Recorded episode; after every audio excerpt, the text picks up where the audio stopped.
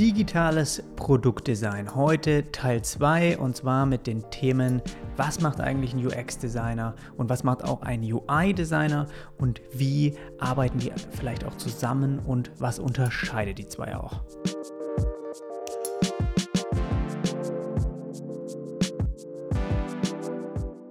Falls du die Inhalte heute hier auch nochmal schriftlich nachlesen möchtest, dann kannst du das auf firststeps.swipecircus.com tun. Ich lese sie dir heute sozusagen hier vor und lasse ab und zu dann noch so einen Kommentar von mir vielleicht einfließen. Ich bin aber richtig froh, dass Malte und Andreas auch die Inhalte schon vor einer Weile, vor einer ganzen Weile zusammengeschrieben haben und ich die auch gefunden habe, weil ich glaube, sie haben damit eine wunderbare Sammlung auch für Einsteiger im UI-UX-Design-Bereich eben geschaffen und als Dankeschön Dankeschön würde ich auch hier gerne noch kurz ein paar Worte eben über Ihr Designstudio loswerden, weil das vielleicht auch für den einen oder für die andere interessant sein könnte. Es ist ein remote arbeitendes Designstudio, das heißt, von, Sie arbeiten, wie sich heutzutage gehört, von mehreren Städten aus, das auch schon Aufträge jetzt für den FC Bayern zum Beispiel, für BMW oder Siemens gemacht hat. Und ähm, sie schaffen es eben, den Charakter und auch die Identität von Marken und Unternehmen mit Hilfe von strategischem Design digital erlebbar zu machen. Also als Beispiel eine App, ja, mit, du, mit der du einen Kontostand zum Beispiel abrufst oder auch im IoT-Bereich die Software und auch die Steuerung von zum Beispiel so Kaffee-Vollautomaten. Also sehr, sehr interessant. Schau da also gerne mal vorbei. Den Link findest du in den Show Notes. Also lass uns direkt starten mit dem UX-Designer und du weißt, wenn du den Kanal hier von mir auch schon länger verfolgst, dass ich primär eigentlich als Webdesigner arbeite, aber ich denke, dass so ein bisschen UX-Design in jedem stecken sollte. Und warum, das erfährst du bestimmt auch, wenn ich jetzt hier diese Texte dir vorlese und dass das wirklich auch wenn du im digitalen Bereich arbeitest, essentiell für ganz viele Bereiche ist. Also, lass uns mal schauen, was so deren Aufgabenfelder so sind. Ein UX-Designer fokussiert primär das ganzheitliche Nutzererlebnis eines digitalen Produktes, dessen Emotionen und Wahrnehmungen. Also, welche Information benötigt eigentlich der Nutzer? Was erwartet er von einem digitalen Produkt und was verleitet ihn eigentlich zu einer Nutzung? Ja, diese Fragen, die, die stellt man sich sozusagen. Sprich, ein UX-Designer ist für das Konzeptionelle eines digitalen Produktes verantwortlich. Aber er muss sich auch die Frage stellen, warum Nutzer ein digitales Produkt nicht nutzen und zu einem Konkurrenzprodukt wechseln. Um es etwas leichter verständlich auszudrücken, auf dieser Ebene wird entschieden, ob das Handwerksteam jetzt eigentlich ein Hochhaus oder ein Bungalow bauen soll. Das haben sie, finde ich, ganz nett eigentlich beschrieben. Wie soll das Gebäude im Inneren aussehen? Handelt es sich um eine Glas- oder eine Holzkonstruktion?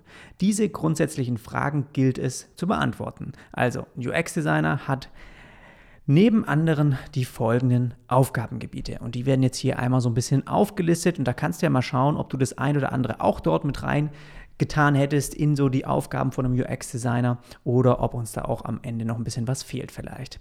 Also sie fangen an mit User Research durchführen. Ein User Research kann auf ganz verschiedene Weisen durchgeführt werden, zum Beispiel durch Interviews, durch Feldstudien oder Fokusgruppen. Ziel dessen ist es, den Nutzer zu verstehen, seine Bedürfnisse, Bedürfnisse zu ermitteln und seine Verhaltensweisen aufzudecken. Kurzum, wer ist der potenzielle Nutzer und was ist ihm wichtig? Also hier vielleicht mal ein kleiner Kommentar auch von mir. Ich weiß, dass wenn man mit UX-Designern arbeitet und es wirklich jemand ist, der nur UX-Design macht, zum Beispiel in einem größeren Unternehmen oder auch in einer Agentur, dann ist es sehr wahrscheinlich, dass hier auch Personas aufgestellt werden, ja, von der Zielgruppe unterschiedliche und die wirklich detaillierter untersucht wird.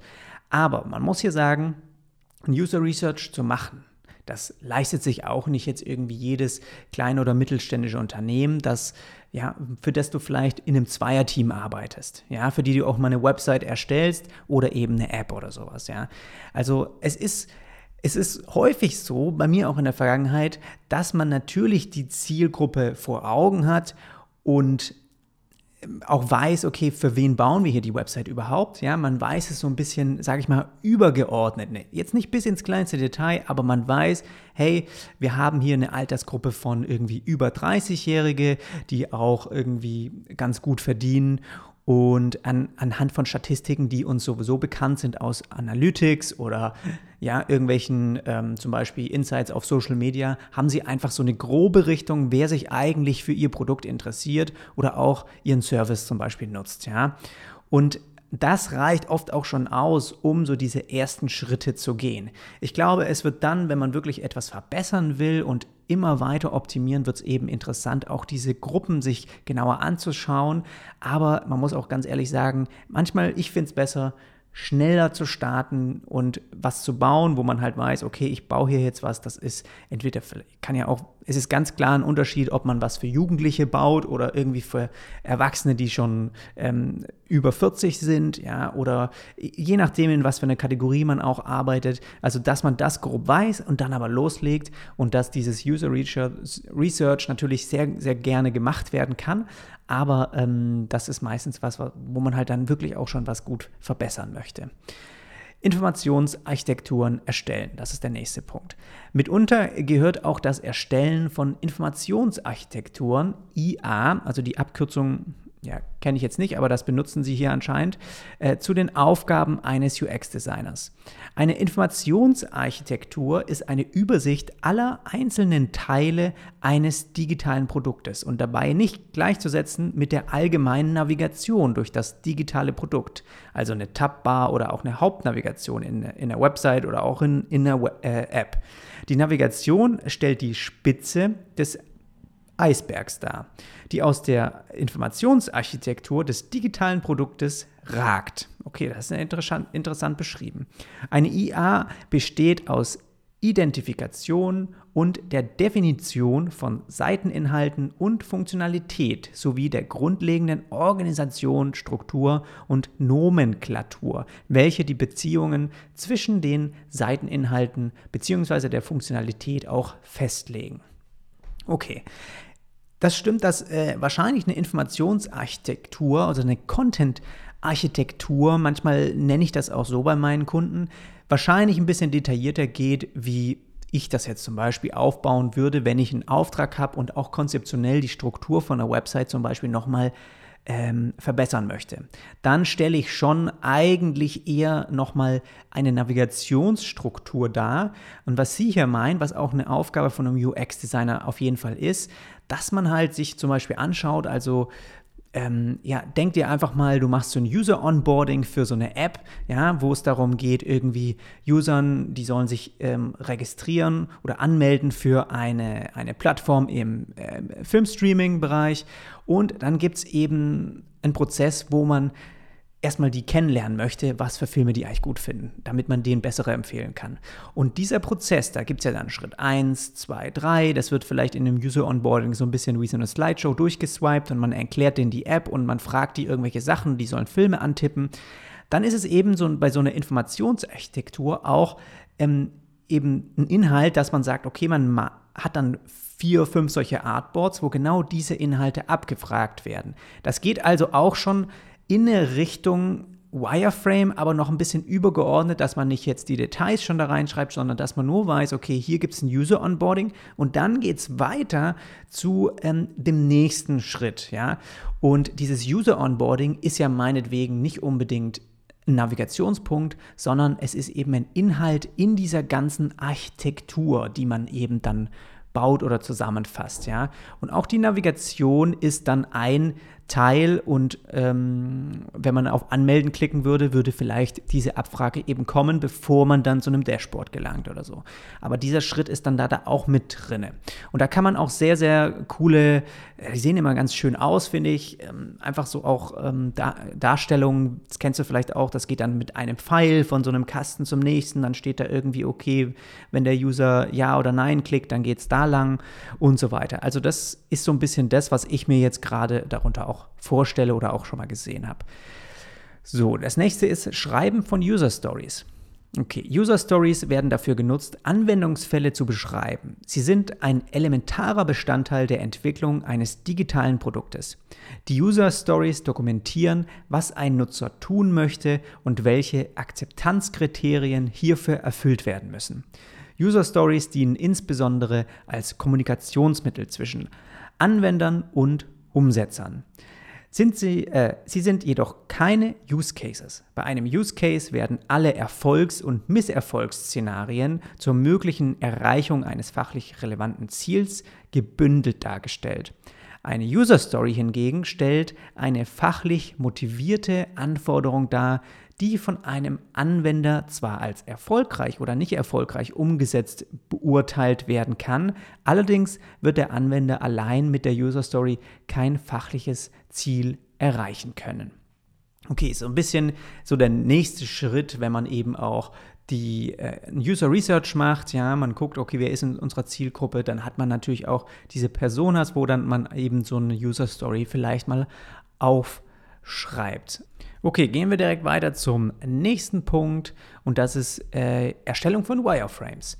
Als Wireframe wird der konzeptionelle Entwurf eines digitalen Produktes während der Planungsphase bezeichnet. In einem Wireframe werden nur die nötigsten Elemente dargestellt. Gestaltungselemente und einzelne Funktionalitäten spielen dabei noch keine Rolle. Somit werden in einem Wireframe auch keine Farben, Bilder oder Grafiken genutzt. Denn bei der Erstellung eines solchen geht es nicht um das Design, sondern um die Konzeption allein. Hier werden Struktur und Logik eines neuen digitalen Produktes geplant. Wireframes können sowohl mit Stift und Papier als auch mit digitalen Tools erstellt werden. Das ist, glaube ich, ein Prozess, Wireframes erstellen, was dir schon bekannt sein sollte. Auch bei mir, wenn ich auch Webseiten erstelle, gibt es häufig mal auch in einem Briefing vielleicht schon sowas als Vorlage, wenn man gerade äh, auch als Designer eben daran arbeitet. Oder man erstellt selber welche aufgrund oder auf Basis dessen, was man von Kundenseite auch an Informationen bekommt.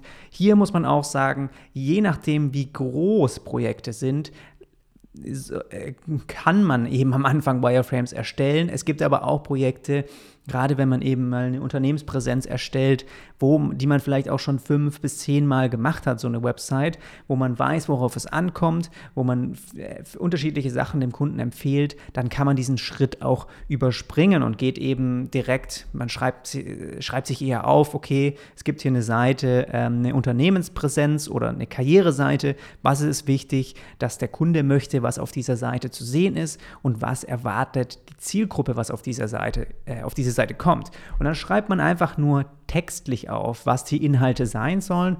Und ich nehme das sozusagen als schnelle Variante von Wireframes, dass da wirklich einfach nur zentriert dann steht, okay, äh, Einleitung mit kurzem ähm, Satz, dann warum sollte man bei diesem Betrieb überhaupt arbeiten, was macht es aus, dass man dann weiß, okay, in, als Designer in dem Bereich gestalte ich dann eben diesen, diese Sektion, diesen Block und das reicht mir dann schon als Vorlage, um loslegen zu können.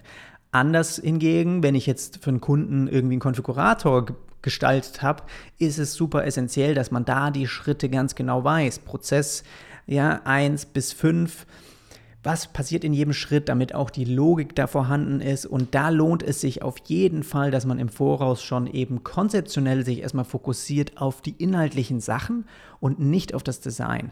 Das fällt sehr vielen Designern schwer, aber wenn du auch konzeptstark arbeiten möchtest, ist es essentiell, eben genau das einfach mal auszuschalten, das ganze Gestalterische und sich wirklich nur darauf zu fokussieren, was müssen wir hier eigentlich anzeigen, dass das alles logisch und nachvollziehbar erscheint.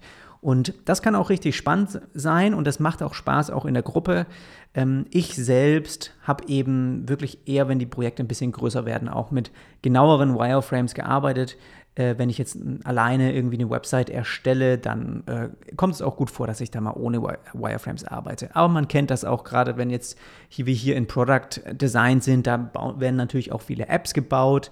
Ja, dass da auch viel mit eben mit Schrittabfolgen passieren, wo man halt einfach auch klar wissen muss, was wird da eigentlich integriert. Und das ist definitiv auch ein Prozess, der in Agenturen noch sehr äh, häufig vorkommt, dass man halt ja da wirklich einen Bereich hat, der dann für solche Wireframes auch zuständig ist und dann geht das zum Design oder die machen das zusammen. So, der nächste Punkt. Usability-Tests mit Hilfe von Prototypen durchführen und auswerten.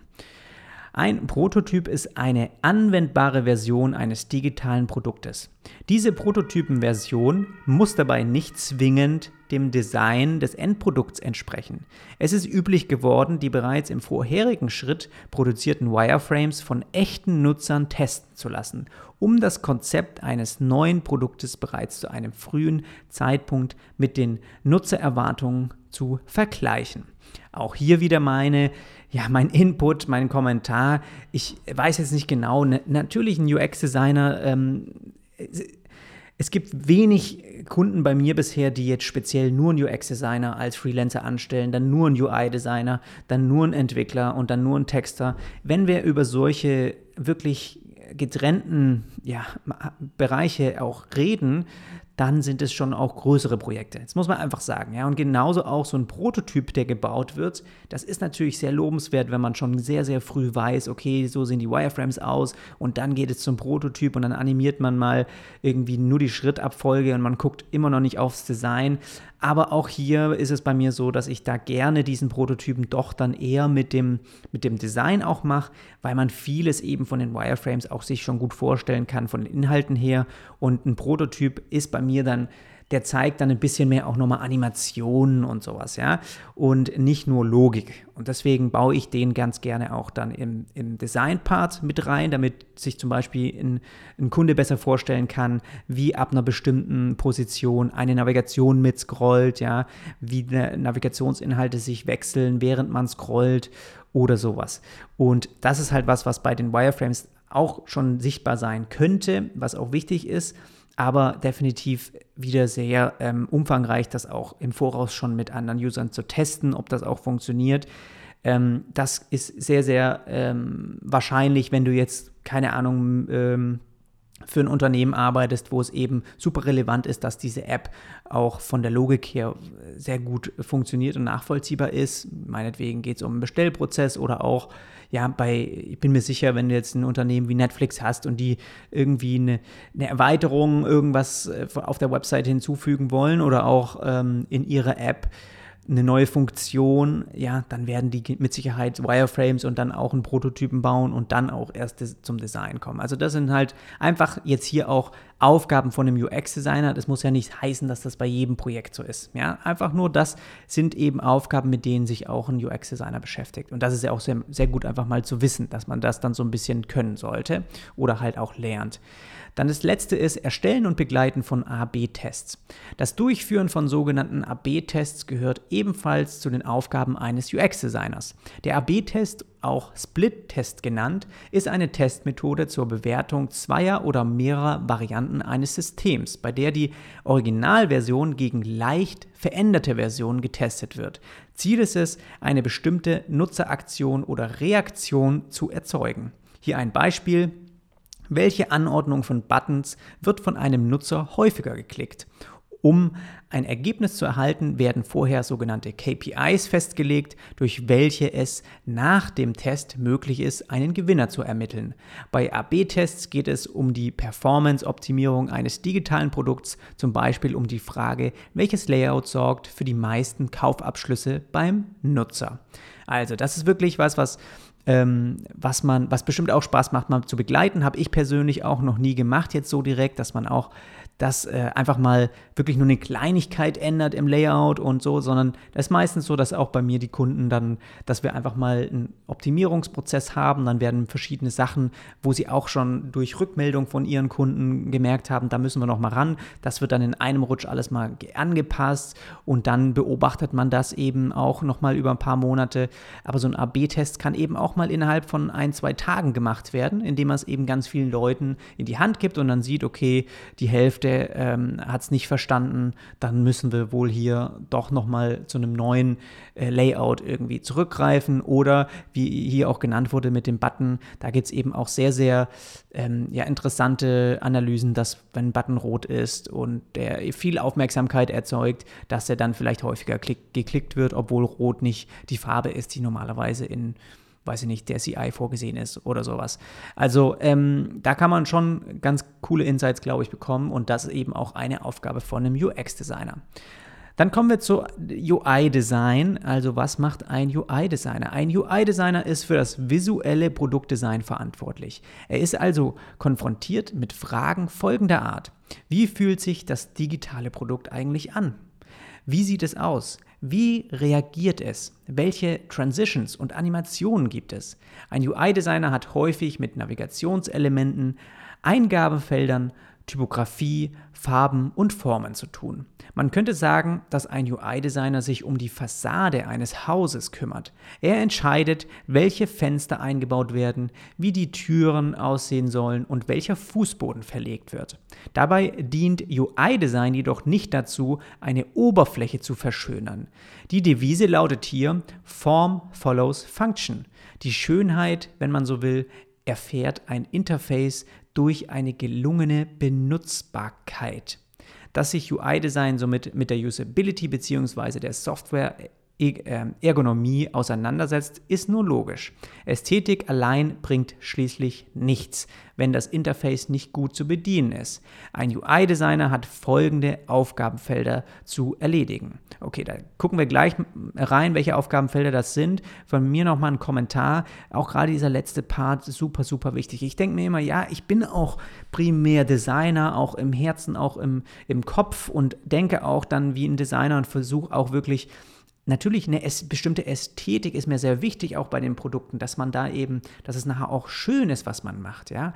Aber immer wieder stelle ich mir auch die Frage, hey, im Grunde genommen ist der Inhalt eigentlich wichtiger wie das Aussehen. Also ich glaube, eine Website, die die richtigen Inhalte hat, in der richtigen Reihenfolge, mit der richtigen Kommunikation und auch, sage ich mal, normal aufbereitet, wird eine bessere Konvertierung haben, wie eine Seite, die einfach ja, fehlende Inhalte hat, aber richtig geil aussieht.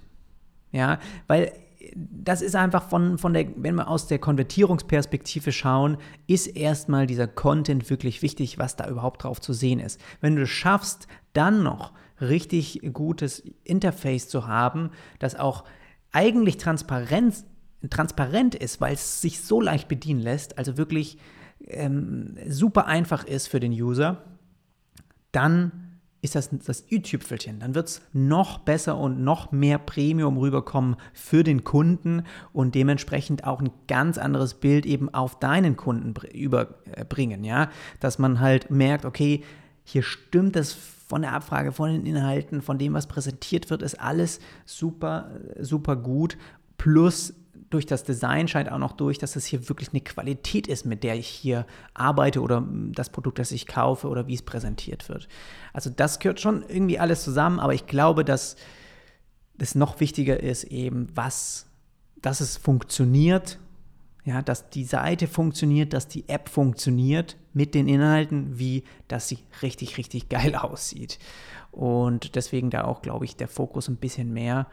Und das nochmal hier mein Kommentar. Also, Aufgabenfelder. Markenkonsistenz erhalten. Einer der wichtigsten Faktoren für einen UI-Designer ist die Konsistenz einer Marke und deren Design-Patterns. Das Benutzen und Erstellen eines Style Guides gehört hier zum Grundrepertoire, das heißt im Klartext, ein digitales Produkt muss sich nach der Marke, für die es kreiert wird, anfühlen. Farben, Schriften, Animationen und Bildsprachen müssen die Marke widerspiegeln. Das digitale Produkt A einer Marke muss sich in die Marktfamilie genauso integrieren wie das digitale Produkt B dieser Marke. Da geht man natürlich davon aus, dass man vielleicht dann schon mehrere ähm, Produkte hat. Ja, dein Kunde kann ja auch nicht nur eine Website oder eine App haben, ähm, sondern eben mehrere Unternehmenszweige, die vielleicht sich auch präsentieren und das soll zusammengehören. Kann durchaus sein.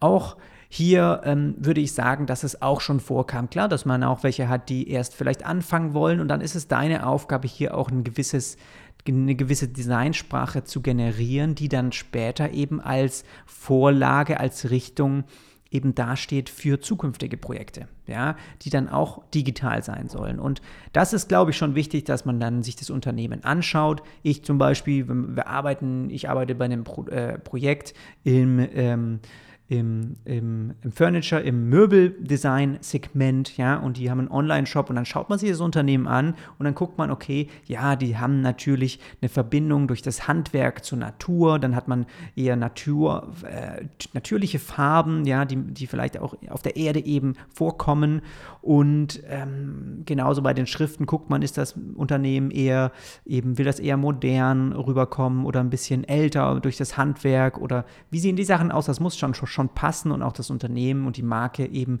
widerspiegeln. Und das wird dann auch transportiert auf neue Projekte, die dann in Zukunft kommen. Und genauso kann da auch eine digitale CI eben auf eine äh, Offline-Applikation übertragen werden. Also zum Beispiel eine Geschäftsausstattung, ja. Kann also auch sein, dass da Gestaltungselemente eben wieder vorkommen. Das ist durchaus machbar. Also da einfach von deiner Seite aus kann man auch fragen, eben, ob es da schon was gibt, inwieweit das eben zusammen harmonieren soll. Und dann muss man auch schauen, dass das eben auch so ein bisschen passt.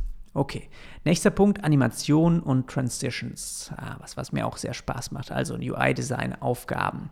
Animationen sind der zweitwichtigste Faktor im UI-Design und äh, sie kommen damit direkt nach der Farbe, die Platz 1 der wichtigsten Faktoren im Bereich UI-Design belegt. Okay, habe ich jetzt auch nicht gewusst. Kann ich mir gut vorstellen, wenn man sich auch mal anschaut, wie viel Animationen eigentlich zum Beispiel auf deinem Smartphone auch passieren, wenn du dich von A nach B klickst. Da ist eigentlich ständig eine Animation. Und mal gucken, was sie dazu noch weiter berichten. Animationen helfen dabei, Markenwerte zu transportieren und geben dem Nutzer das Gefühl, dass das digitale Produkt, das sie gerade benutzen, lebendig ist. Übergänge, auch Transitions genannt, unterstützen den Nutzer bei dessen Orientierung. Also von welchem Screen kommt der Nutzer eigentlich, wo wird dieser hinein oder hingeleitet, ja, und wie kommt er auch wieder zurück? Wie fühlt sich der Übergang an, dynamisch oder verspielt? Diese Bewegung und Animation zu erstellen gehört ebenfalls zum Aufgabengebiet des UI-Designers. Also da kann ich dir auch sehr, sehr empfehlen, dass es wirklich was wenn man sich, wenn man da gut ist, wenn man da auch sich reinfuchst und guckt, okay, wie kann man durch Animationen auch bestimmte Sachen erklären, dann hat es nämlich nochmal ein ganz anderes Level an Mehrwert, was man auch hier dem Kundenprojekt auch hier mitliefern kann. Und ich glaube, dass das halt auch, ähm, das ist sehr schwierig einerseits zu übergeben an Entwickler zum Beispiel, aber gerade wenn man äh, die Möglichkeit hat, beides in einem zu machen, also du vielleicht auch für die Umsetzung zuständig bist, dann ist das, sind da sehr gute Chancen, dass man eben das, was man als Designer im Kopf hat, eben einmal auch selbst umsetzt in einer Animation und das dann auch ähm, letztendlich in, wie bei mir zum Beispiel, wenn ich dann Website-Animationen auch in Webflow baue, dann kann man dann halt auch sehr, sehr gut bestimmte Dinge erklären. Ich hatte zum Beispiel mal eine Animation gebaut, wo einfach man scrollt und dann ist ein Dashboard auf dem Display zu sehen und man scrollt weiter und dieses Display geht dann in ähm, eben von der Flugzeugkabine in einen Sitz sozusagen rein. Und damit hast du eben gleichzeitig einmal von Namen erklärt bekommen, so sieht das Dashboard aus und so, so dünn ist es von der Seite und dann fängt man an weiter zu scrollen und es wird kleiner und man sieht, ah, an der Position ist es dann nachher okay und man kann sich das besser vorstellen, ohne dass man Texte dazu schreiben musste. Ja, man hat alles eigentlich gesehen und das ist nur eine Art von Animation. Wenn man irgendwie in iOS-Design guckt, finde ich auch faszinierend, wie einfach Kleinigkeiten schon, wenn man man mal ganz langsam vor und zurück äh, swiped eben in der App, dann sieht man auch oben links ist ja normalerweise der Zurückpfeil und daneben ist ein Text. Und dieser Text, wenn man ganz langsam swiped, eben gibt es eine leichte Transitions zu der Headline von dem vorherigen Schritt. Das heißt, die, auch die Texte animieren sich oder verschwinden gegenseitig mit einem ähm, Fade-in-out und leichten Bewegungen. Das sind alles Kleinigkeiten, die spielen eine super wichtige Rolle, damit das alles nicht irgendwie hart und irgendwie sich, sondern weich und smooth irgendwie anfühlt. So, nächste Aufgabe, Erstellen von Prototypen, also auch hier wie der UX-Designer, mal gucken, ob es da Unterschiede gibt. Wie gerade schon gelernt, ist ein Prototyp die Simulation eines digitalen Produktes. Der Prototyp wird für das Usability-Testing genutzt. Ein Prototyp sollte alle Errungenschaften, die aus dem User Experience Research herausgefunden wurden, beinhalten. Mit einem Prototypen können spezifische Funktionen dahingehend getestet werden, ob diese so genutzt werden wie angenommen. Damit wird also der User Flow überprüft. Prototypen können verschiedene Detailgrade Ebenen auch besitzen, von Low Fidelity bis High Fidelity. Also ich habe wirklich auch schon Prototypen gebaut, die wir danach als äh, App als Fake-App sozusagen auf einer Messe in einem, in einem iPad einfach dargestellt haben. Weil es heutzutage auch möglich ist, diese Prototypen im Fullscreen zu öffnen. Und wenn du da wirklich alle Schritte eigentlich sehr gut animierst und beschreibst, dann sind es im Grunde genommen klickbare Layouts. Ja? Du hast einfach nur einen Bereich, ein Feld, das du über einen Button zum Beispiel ziehst und wenn du darauf klickst, dann geht es eben zum nächsten Layout-Artboard. Und man kann da auch Animationen mit reinmachen. Ich zum Beispiel arbeite immer noch sehr gerne mit, ähm, mit Flinto, weil man da einfach sehr schöne auch bewegliche Animationen mit reinmachen kann. Nicht nur von A nach B, sondern ja, das ganze UI auch animieren. Und da habe ich echt schon coole Prototypen gebaut, die auch ähm, ja, auf einer Messe dann einfach aufgestellt wurden, ohne dass das alles nochmal von einem Entwickler in eine App programmiert werden musste. Und da spart man natürlich immense Entwicklungskosten und kann dem Kunden dadurch halt einen sehr, sehr guten Mehrwert liefern. So, der letzte Punkt ist Designproduktion. Das Produzieren kompletter Screens und deren Assets für digitale Produkte gehört ebenfalls zur Aufgabe des UI-Designers. Das Kreieren und Bereitstellen von Screens, Assets, Gestaltungsregeln sowie das Überliefern von Vermaßungen für Developer ist mitunter die Hauptaufgabe eines UI-Designers. Ohne die Designproduktion von kompletten Screens kann ein digitales Produkt nicht realisiert werden. Genau. Also Klar müssen wir halt einerseits die Layouts machen, man muss das Ganze aber auch aufbereiten können, also ordentlich aufbauen, damit auch Entwickler sich die, die ganzen Farben, Schriftgrößen, ähm, Assets sind zum Beispiel auch Icons, dass die sich das alles runterziehen können, dass das eben gut aufbereitet ist, ja. Und da ist heutzutage eben auch sehr gut, dass man da bestimmte Regeln auch definiert, ja, wie Sachen, wie Module aussehen sollen, wie sie sich verhalten, wenn sie kleiner werden und so weiter. Also das ist einfach die ganze Produktion eigentlich von dem Layout dann, egal ob jetzt Website oder App. So, schauen wir abschließend auf die Frage UX Designer featuring UI Designer. Das ist ja auch was, was sich, was viele eben mal in ihrem Profil dastehen haben. Ich bin UI UX Designer, manche schreiben aber auch nur, sie sind UX Designer. Also kann das überhaupt jetzt zusammen sein? Die Aufgaben, du hast sie gerade gehört, so einen groben Überblick bekommen, was man so äh, zu tun hat in den jeweiligen Bereichen. Äh, man würde erstmal sagen, klar kann man das auch vereinen. Mal gucken, was sie dazu schreiben. Wichtig ist, dass UX-Designer gemeinsam mit UI-Designern an einem digitalen Produkt arbeiten. Finde ich auch sehr, sehr wichtig. Beide Seiten müssen sich in den Job in den Jobs des jeweils anderen hineinversetzen können. Es muss also ein Zusammenspiel zwischen UX und UI-Designer sein, kein Gegen, kein Versus, ja, sondern ein Featuring geben. Bereits seit Jahren herrscht eine Art Wettkampf um immer noch verrücktere, außergewöhnlichere und kreativere Jobtitel. Natürlich schaffen diese Titel Grenzen eines jeden Aufgabengebiets erschweren dabei jedoch den Durchblick im Dschungel des UI und UX-Designs. Viele Unternehmen schreiben Stellen aus, in denen nach UI, UX-Designern gesucht wird. Hier ist dann oft der Wunsch, den Job mit einer Person zu besetzen, die in beiden Disziplinen zu Hause ist. Die Grenzen dieser beiden Berufe sind also immer schwimmend. So werden in einigen Unternehmen und Agenturen Prototypen von UX-Designern gebaut, in anderen jedoch von UI-Designern. Da haben sie auf jeden Fall echt recht.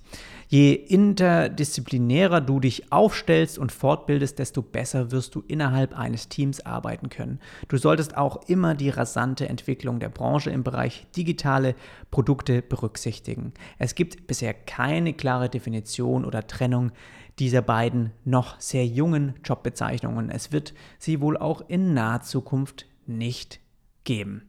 Also, man hört auch hier raus, dass wirklich die Harmonie der beiden Bereiche letztendlich ein wirklich tolles Projekt und Produkt auch ausmachen. Und das ist auch das, was ich äh, erfahren habe. Also, man muss auch, finde ich, gerade wenn du auch sagst, ich bin mehr Designer und so, okay, so Personas aufgestellt oder irgendwie so ein User-AB-Test und sowas, das habe ich alles noch nicht gemacht. Aber trotzdem solltest du wissen, wie man Wireframes aufbaut, wie man eben eine Informationsarchitektur vielleicht aufbaut oder wie man auch mal ähm, eben diese konzeptionelleren Sachen macht, weil nur indem du das verstehst auch nachher, kannst du halt gleichzeitig auch mal ein geiles Layout bauen, das sich super gut bedienen lässt, sehr, sehr einfach ist und ohne dass jetzt ein UX-Designer unbedingt mit an Bord war. Aber ich habe eben gemerkt, dass gerade diese Benutzerfreundlichkeit, dass man das im Hintergrund, im, im Hinterkopf hat, dass das für jedem Kundenprojekt super relevant und wichtig ist, dass man einfach konzeptionell stark mit dabei ist. Und das fängt halt im Kopf an. Ja, da muss man halt einfach sich reinversetzen können und das Design auch so ein bisschen abschalten und dann einfach davor schauen, im Schritt davor, wie bauen wir das eigentlich alles auf, dass das Sinn macht, dass das nachher auch funktionieren kann. Und es gibt mit Sicherheit viele Agenturen oder Großunternehmen, die das, diese Bereiche getrennt ähm, als Mitarbeiter eben anstellen, aber ähm, ich finde auch, dass man sich gut UI-UX-Designer nennen kann, wenn man eben wirklich diese beiden Bereiche gerne ausführt und auch ähm, anbieten möchte. Also, das zu dem Themenbereich heute. Und im nächsten Teil geht es dann um Design ist nicht gleich Kunst. Ja, auch etwas, was viele missverstehen, auch mit denen man von außerhalb mal spricht. Und pragmatische und hedonische Qualität. Du findest die ganzen Inhalte, um die es auch heute ging, nochmal zum Nachlesen auf ihrer Website firststeps.swipecircus.com. Den Link habe ich dir mal in die Show Notes gepackt. Und falls du diesen Podcast-Channel hier unterstützen möchtest, dann würde ich mich freuen, wenn du dir ein Plus-Abo holst auf meinem Patreon-Account. Dann bekommst du auch mehrere Sonderfolgen pro Monat von diesem Podcast hier geliefert. Und da äh, dokumentiere ich auch sehr, sehr viele äh, Projekte eben parallel und zeige dir da Einblicke, die ich sonst nirgends teile, wie ich auch die Kunden überhaupt bekommen, äh, wie ich Angebote schreibe, wie ich eben mein Designprozess ist, wie ich Projekte an Entwickler übergebe, welche Preise ich für Projekte auch im Webdesign-Bereich verlange und so weiter. Sehr, sehr, sehr transparent. Ich würde mich freuen, wenn du da auch mal vorbeischaust. Mehr Infos dazu findest du auf jonasarlet.com slash premium und den Link habe ich dir auch mal in die Shownotes gepackt und dann würde ich sagen, hören wir uns beim nächsten Mal wieder. Bis dann.